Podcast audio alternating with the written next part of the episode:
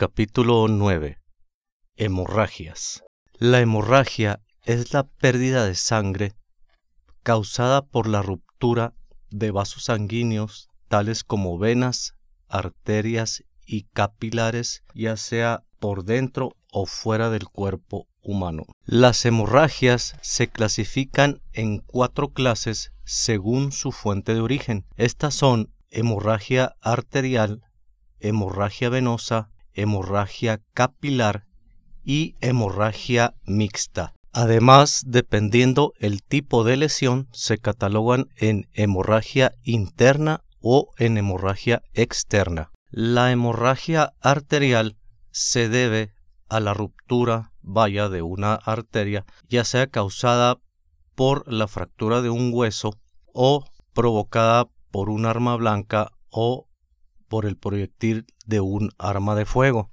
En ciertos casos también se da una ruptura de una arteria debido al impacto que recibe el cuerpo en un accidente automovilístico o por un accidente de trauma. ¿Qué significa esto? Puede ser una caída de una altura considerable o también por el impacto contra un objeto inmóvil. La hemorragia arterial, cuando es externa, se identifica por el color de la sangre, la cual es roja y brillante, y además, cuando es expulsada del cuerpo, ésta sale al ritmo del latido del corazón. También este tipo de heridas las podemos ver causadas por cuchillos o algún tipo de material con mucho filo, ya sea metales, maderas o incluso plástico. Los signos y síntomas que podemos identificar en un sangrado arterial son agitación, palidez, sudoración intensa, piel fría, pulso acelerado superior a 100 latidos por minuto, hipotensión o la baja de la presión arterial, sed y debilidad. Para atender la hemorragia arterial externa debemos de hacer lo siguiente. Primeramente recuerden que hay que revisar que el área sea segura tanto para el paciente como para nosotros como prestadores del servicio, socorristas o primer respondiente. Una vez asegurada el área e identificada la herida, vamos a proceder a aplicar presión directa sobre la herida. Si en el momento tenemos a la mano gasas simples esterilizadas, hay que ponerlas sobre la herida y seguir aplicando presión. Si vemos que el sangrado no para con esto, no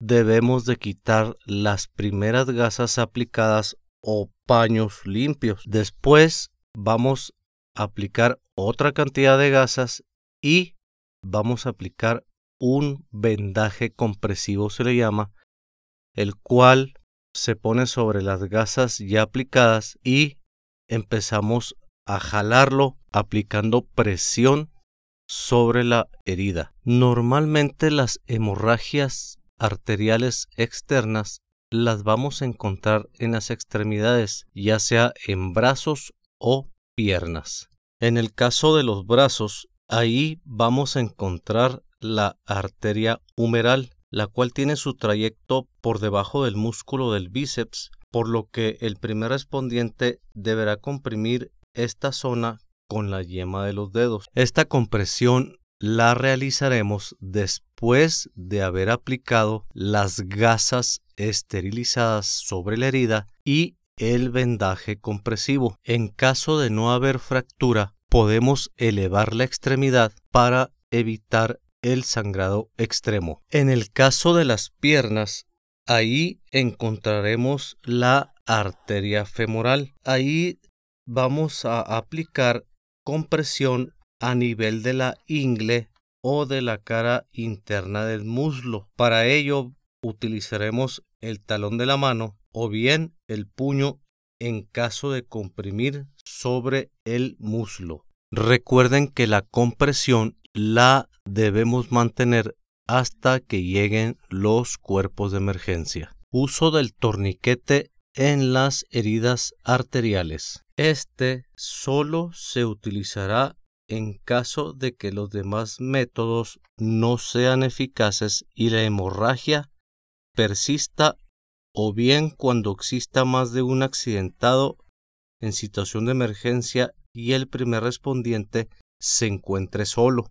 Hay tres tipos de torniquetes que son los más comunes para aplicar en las hemorragias. El torniquete más común es el CAT por sus siglas en inglés. Después tenemos el EMT y el TM, que todos provienen de uso militar. El uso del torniquete ha sido un tema controversial ya que en un tiempo la Asociación Americana del Corazón, la AJA, lo había prohibido porque se decía que causaba ciertos daños irreversibles al paciente.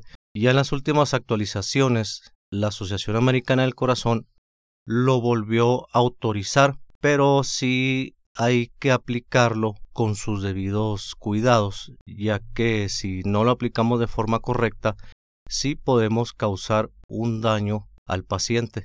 Como este curso está dirigido a primeros respondientes o personas civiles, las cuales no pertenecen a los grupos de salvamento de vidas, por lógica sabemos que no vamos a contar con un torniquete profesional. En un caso de extrema emergencia, al no tener un torniquete profesional, podemos improvisar uno aplicándolo al paciente ya sea con un cinturón o con cualquier otro tipo de, cordón o lazo. Este tipo de torniquete improvisado lo aplicaremos después de haber puesto el vendaje y haber hecho compresión sobre la herida y si vemos que ésta sigue sangrando profusamente. Primeramente, el torniquete se aplica de 3 a 4 dedos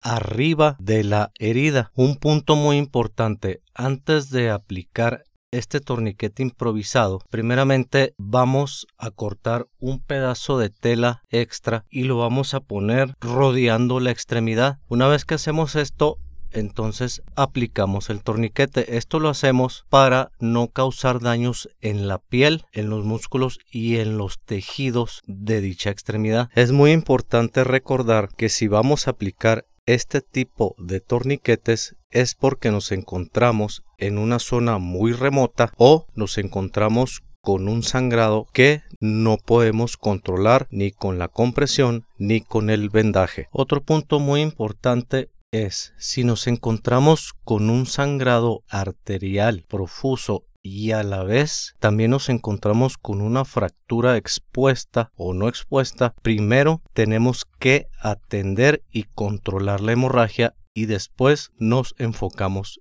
en la fractura. También hay otro tipo de procedimiento para controlar las hemorragias arteriales. A este se le llama el empaquetamiento. Este sistema es un poco más avanzado y ese ya lo explicaremos en otro podcast donde estaremos dando un curso completo de control de hemorragias. También como otro punto importante cuando nos encontramos con un paciente con sangrado arterial es que debemos de arroparlos o cubrirlos con una cobija o una chamarra o con cualquier manto ya que ellos al tener una pérdida masiva de sangre también pierden temperatura corporal. Un torniquete se puede dejar en la herida hasta por dos horas sin causar daños en los músculos o tejidos.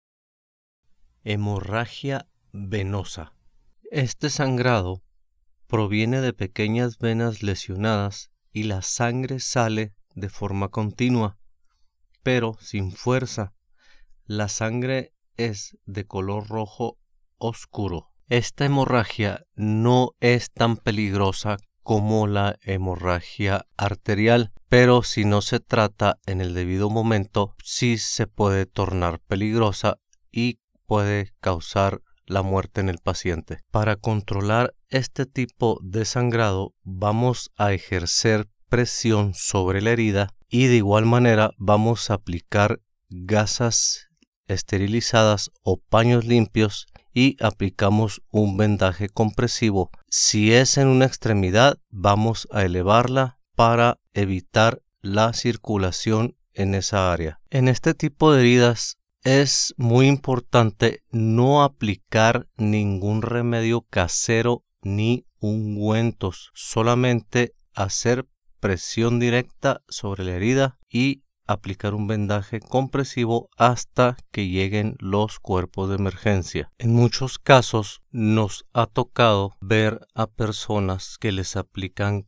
café soluble, cáscara o piel de cebolla, tomate, incluso yema de huevo, azúcar, sal, pero eso en parte es dañino ya que puede causar una infección en la herida. Esos eran remedios que se utilizaban antes y eran recetas vaya de la abuela o de la tía. Como en todo tipo de hemorragia, debemos mantener al paciente tranquilo y en una posición cómoda, además de que si la herida es en una extremidad hay que levantarla y evitar que el paciente esté viendo su herida. En el caso del sangrado capilar, este no pone en peligro la vida del paciente. Este tipo de sangrado se presenta debido a raspones o escoriaciones en la piel, rasguños o cualquier otro daño leve causado en la piel. En este tipo de heridas lavamos la piel con agua y jabón neutro, después secamos la herida y podemos aplicar una gasa o bien una bandita o curita, depende cómo la conozcan. También existen otros tipos de hemorragias, tales como la hemorragia interna, la otorragia o hemorragia del oído, la epistaxis o hemorragia nasal, la hemoptisis o hemorragia proveniente de bronquios o pulmones, la hematemesis sangre que sale por la boca proveniente de las vías digestivas, hemorragia anal, también conocida como melena, hemorragias vaginales y la hematuria, que es sangrado en la orina. En el caso de las hemorragias internas, la sangre no fluye al exterior y se acumula debajo de la piel o en una cavidad orgánica. Se trata de hemorragias venosas o arteriales que pueden ser causadas por fuertes golpes abdominales, caídas al vacío, accidentes de tráfico, etc.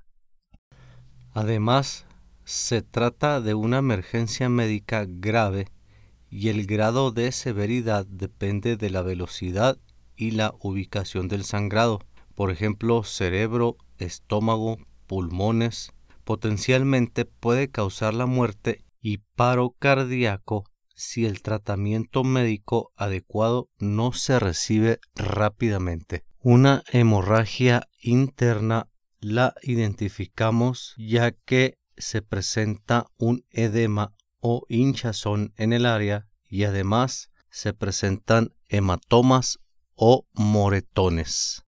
Ante una hemorragia nasal o epistaxis, debemos colocar a la persona sentada y con la cabeza inclinada hacia adelante.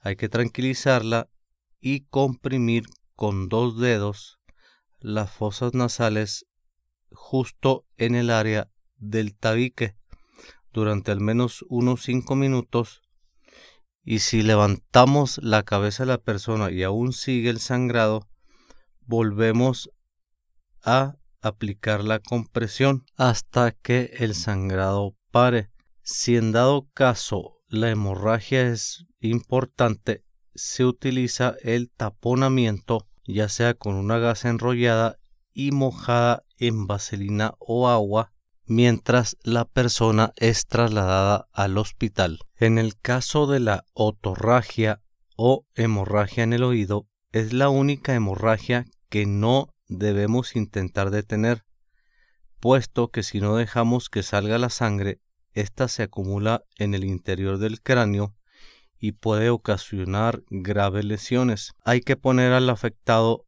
del lado donde está la hemorragia y colocar una gasa que empape y, trasladarlo al hospital de urgencia. En el caso de la hemoptisis, que es la hemorragia proveniente de los bronquios o pulmones, debemos colocar al afectado en posición semisentado con la espalda reclinada hacia atrás en un ángulo de 45 grados y acudir a un hospital inmediatamente. En el caso de hematemesis hay que colocar al paciente en una posición de 45 grados y trasladar al hospital. Recuerden que la hematemesis es el sangrado que sale por la boca proveniente de las vías digestivas. Hemorragia anal. Si son rectorragias, la sangre es de color rojo intenso y se tiene que aplicar un apósito absorbente. Si son las llamadas melenas, las cuales son heces con sangre y son de color negro y malolientes, Aquí se requiere un traslado urgente al hospital. En el caso de las hemorragias vaginales, si vemos que el sangrado es abundante, debemos de llevar al paciente inmediatamente al médico. En el traslado podemos poner unas almohadas debajo de las rodillas de la paciente para que lleve sus piernas un tanto elevadas para evitar la hemorragia. Si se nos presenta un caso de hematuria o sangre en la orina, hay que llevar al paciente rápidamente al hospital.